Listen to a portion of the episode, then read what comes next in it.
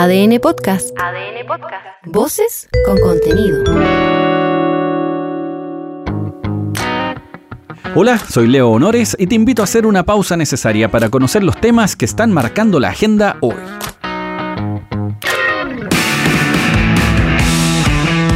¿Cómo interpretar los resultados electorales del plebiscito? Es como si Chile en vez de cambiar hubiese descambiado. No, debes desaprender lo que has aprendido. Volvimos a un punto inicial, a quedar con lo mismo. Siempre hablamos las mismas weas todos los...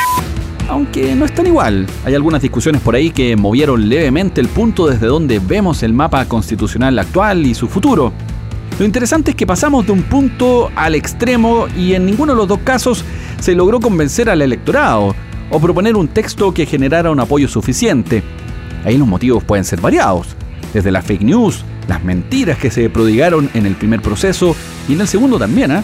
o en el afán de la mayoría circunstancial de imponer términos conservadores a un país que, si bien es recatado, no es tan cuadrado como pareciera. Lo hablamos mañana cuando vaya para allá. Algo loquillos somos para algunos temas. Te gusta el huevo, güey.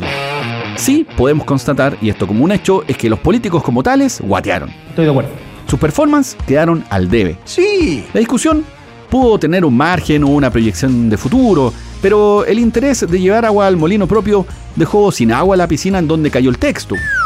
Pese a que se había dicho que este plebiscito sería una evaluación del gobierno, el gran perdedor fue José Antonio Cast Hagámonos un test de droga todos. y los republicanos. Aunque de todos modos, acuérdate que en principio no querían un cambio constitucional, se opusieron a él. Por ahí entonces de repente perder en sus adentros, bien adentros, puede ser un ganar. O sea, se quedó todo tal cual, casi. Este es el blondo de Paine. Bueno, si hay alguien que lideró el proceso, claramente fui yo. El que dijo que lo íbamos a dar vuelta fui yo. Y cada uno se tiene que ser responsable de sus palabras. Pero si usted me dice, estaba congojado, estaba pesumbrado, no. Yo creo que el Partido Republicano, más allá de lo que puedan decir eh, y lo que nosotros estamos haciendo, no pasa por una elección. Aquí los analistas siempre dicen, ah, ganaron eh, y son lo máximo, ahora perdieron y son lo más malo. No es así. Los republicanos perdieron una costilla, eso sí, dentro del proceso. Un ala del partido, viendo cómo estaba la cosa en Argentina con Milei, saltaron del barco para iniciar un emprendimiento libertario. Ahí está el único rojo de derecha, Rojo Edwards, al mando. Hay que ver, eso sí, cómo se unifica y si es que hay quórum para una colectividad o un movimiento medianamente representativo, algo más que amarillos o demócratas. En Chile Vamos se pusieron creativos, eso sí, a la hora de interpretar el resultado. Un senador que se sacaba fotos en los 80 con Voldemort, que le soplaba el té y que llevaba velas en chacarillas, dijo muy suelto de cuerpo que ahora hay una constitución que fue doblemente ratificada. Eso es, dígalo usted, profesor. ¡Eh! ¡Falso! ¡Falso, falso, falso! Eso, falso. Tal cual. Si lo que se rechazó dos veces fueron las propuestas que se hicieron como alternativa constitucional. Primero, la propuesta de la Convención Constitucional y ahora este híbrido entre comité de expertos y un Consejo Constitucional. Eso se rechazó. No es que se haya validado la Constitución Pachá que está vigente. Decir eso es como plantearlo, mm, digamos, deshonesto respecto del contenido. Te vayan pura falacia, oye. Si se nos hubiese pedido votar y ratificar la constitución actual, ahí se las compro. Pero no, pues lo que se rechazó fueron las dos propuestas que se hicieron. No nos tomen por gansos. ¿Y vos crees que soy un huevo, no? Estos son los presidentes de Renovación Nacional, Rodrigo Galilea, y su par de la UDI, Javier Macaya. Desde el inicio la ciudadanía mostró distancia y creo que eso nada ni nadie lo pudo cambiar y el resultado está a la vista. Los chilenos quieren que la política se preocupe de los problemas más cotidianos y no que hagamos esfuerzos en tener una nueva constitución. En resumen, Chile no quiere cambios constitucionales ni tampoco refundaciones. Y desde esa perspectiva, así como honramos nuestra palabra el año pasado, hoy día también le exigimos al gobierno que sean coherentes con un compromiso que hicieron de no volver a levantar el tema constitucional. Lo curioso de los voceros políticos está fijado que de todos lados, ¿ah? no solamente de derecha, sino que de izquierda, de todas partes, es que una vez que se conocen los resultados electorales, mágicamente saben lo que Chile quiere, lo que le interesa a la ciudadanía. Ojalá tuvieran esa chispeza el resto del tiempo, y no solo cuando les conviene. Entonces creen que somos giles. po. En este proceso es difícil ver ganadores o perdedores. Si al final, cuando no se logra un acuerdo en un tema relevante, todos perdemos, de una u otra manera. La constitución va por sobre la generación actual y es una proyección para el futuro también. Por ahí la exigencia era alta. Hacer un texto, una propuesta que fuera convocante, que esté actualizada, que permita tener márgenes legales afines a la sociedad, no es para nada sencillo. Es difícil negociar con esos dirigentes. Un tema relevante es que estas discusiones son necesarias. Es importante tener una carta de navegación ad hoc al país y los tiempos, pero sin que eso signifique, por supuesto, descuidar las urgencias. Más aún, logrando que se entusiasme, que se entienda, que se participe, un poco todo lo contrario de lo que se logró con la campaña. Si al final estábamos todos chatos, ¿sí o no? Que ya estoy podrido ya con la situación. Esta es la alcaldesa de Peñalolén, Carolina Leitao, quien fue vocera de la opción en contra sobre este punto. También la política ha sido remecida por este resultado. Vivir todo este proceso tiene un cansancio de la ciudadanía y es muy importante también entender que este proceso constitucional se cerró. Se cerró para avanzar en las cosas que la ciudadanía quiere que avancemos, que son sus prioridades hoy día. Y eso no lo podemos olvidar. Por supuesto también se cerró para muchos que quieren llevarnos a muchos extremos, que quieren imponernos sus ideas.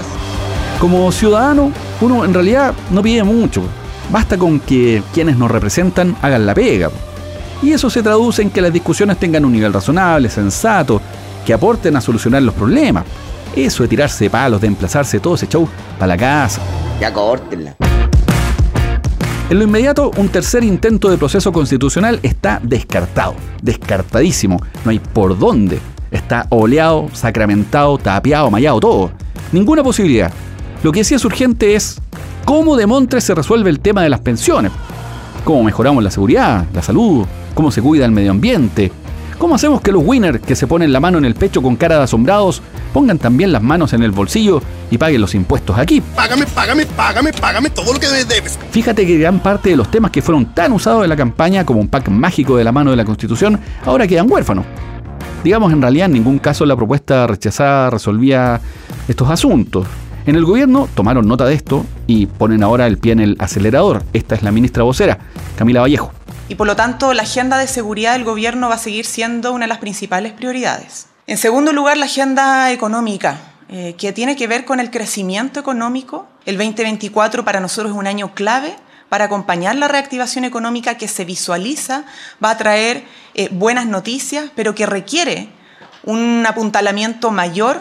Los próximos días deberíamos empezar ya a concretar el avance legislativo de la reforma de pensiones. Y por lo tanto, así como hemos estado disponibles como gobierno a ceder en aspectos importantes de la reforma de pensiones para lograr un resultado eh, concreto. Esa negociación será interesante, pues hay un tira y afloja siempre en materia política. En el proceso anterior el gobierno estaba complicado porque el sartén lo terminó teniendo por el mango la derecha.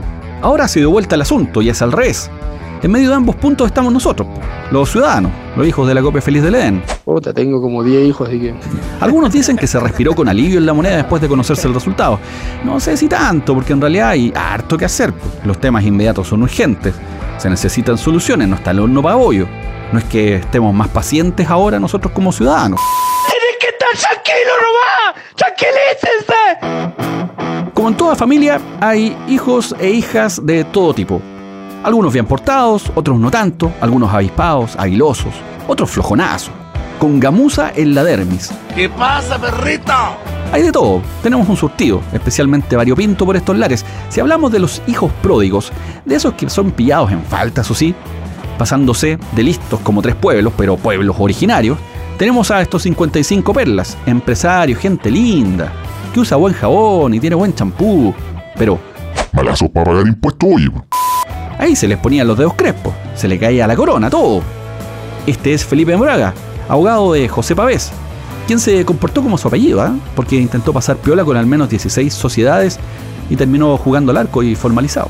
Para que la defensa en estos días tenga la posibilidad de estudiar los antecedentes que esgrimirá el Ministerio Público para formalizar la investigación y pedir la prisión preventiva del imputado la formalización excede las 100 páginas de imputación de hechos. Es por eso que se debe estudiar a cabalidad el y los delitos que va a imputar el Ministerio Público. Estos gañanes lo que hacían era defraudar al fisco mediante al menos 100.000 facturas falsas. Así pedían solicitudes de impuestos más raras que pez con hombros. rebajaban a la mala el IVA también. Como sabes, el monto defraudado es de 240 mil millones de pesos. Un platal, el fraude fiscal más grande de la historia de la copia feliz del Edén. Hoy estoy impresionado. ¿Cómo están robando? Bueno, la resaca electoral me impide ver más allá. Me falta la espada del augurio. Pero la semana viene cargada. La agenda de seguridad, el índice de costos de salud, el ICSA, está en discusión. Las formalizaciones e investigaciones por el caso convenios también están a la vista. Por mientras, tú sabes, dale like si te gustó el capítulo. Y si no, Lulito. Perdóneme la franqueza que se joda. Sí, muchas gracias, don Leonardo. Un gusto. Soy Leo Honores y esta fue una pausa necesaria. Ya sabes cómo va el día. Comparte este capítulo o escucha los anteriores en adn.cl, sección podcast, en podiumpodcast.com o donde escuches tu podcast.